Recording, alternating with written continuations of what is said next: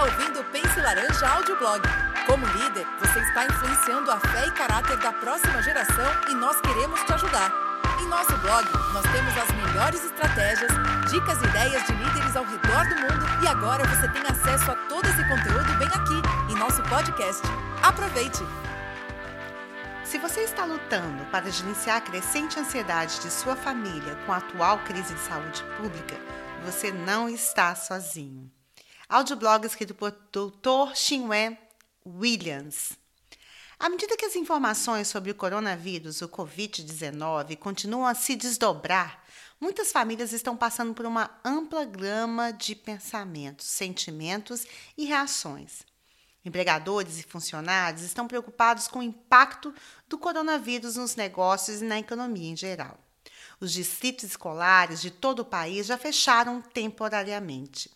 E as crianças estão lutando para entender o que está acontecendo e como devem se sentir. Pode haver muita ambiguidade em torno de muitas coisas, pelo menos no curto prazo. Aprender a tolerar a ambiguidade da vida sem ficar muito estressado é um aspecto importante da saúde emocional. Mas como conseguir isso? A primeira coisa é reconhecer os sinais de que você ou seu filho podem estar lutando.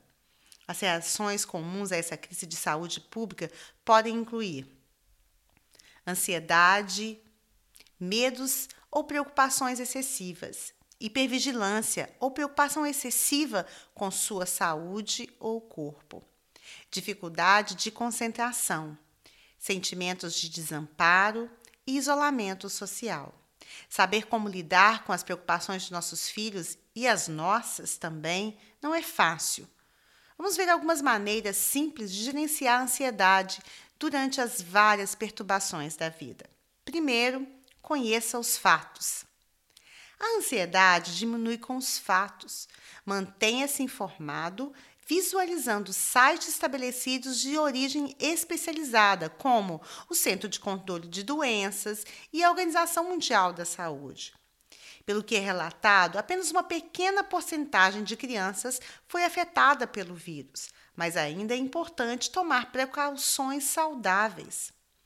A adoção de hábitos higiênicos saudáveis, como lavagem frequente das mãos com água e sabão, utilizando desinfetante inclusive álcool em gel e cobrindo a boca e o nariz com lenço de papel ou uma luva, não as mãos, quando tossir ou espirrar, é muito importante.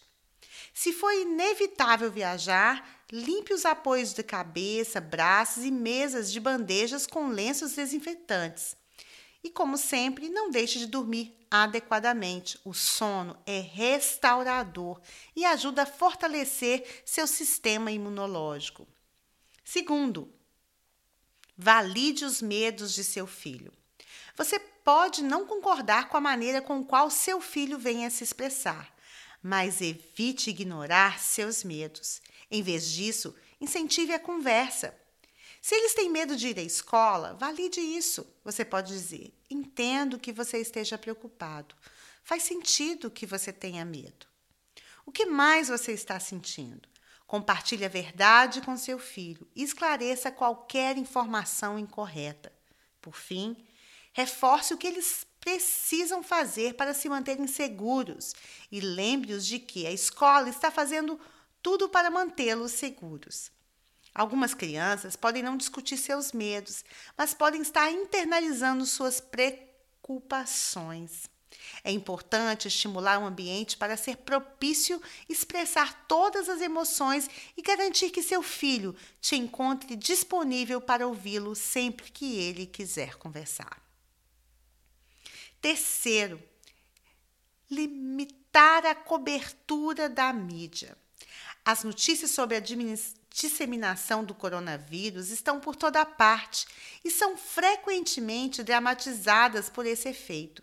Monitore a quantidade de mídia que você e seus filhos estão expostos. Desligue a TV perto de crianças mais novas. A ansiedade tende a espiralar com a superexposição a informações assustadoras ou apenas o consumo excessivo de informações. Mantenha-se informado, mas não se esqueça de fazer pausas mentais. Número 4 Discuta interrupções. Converse com sua família sobre como se preparar para as perturbações da vida.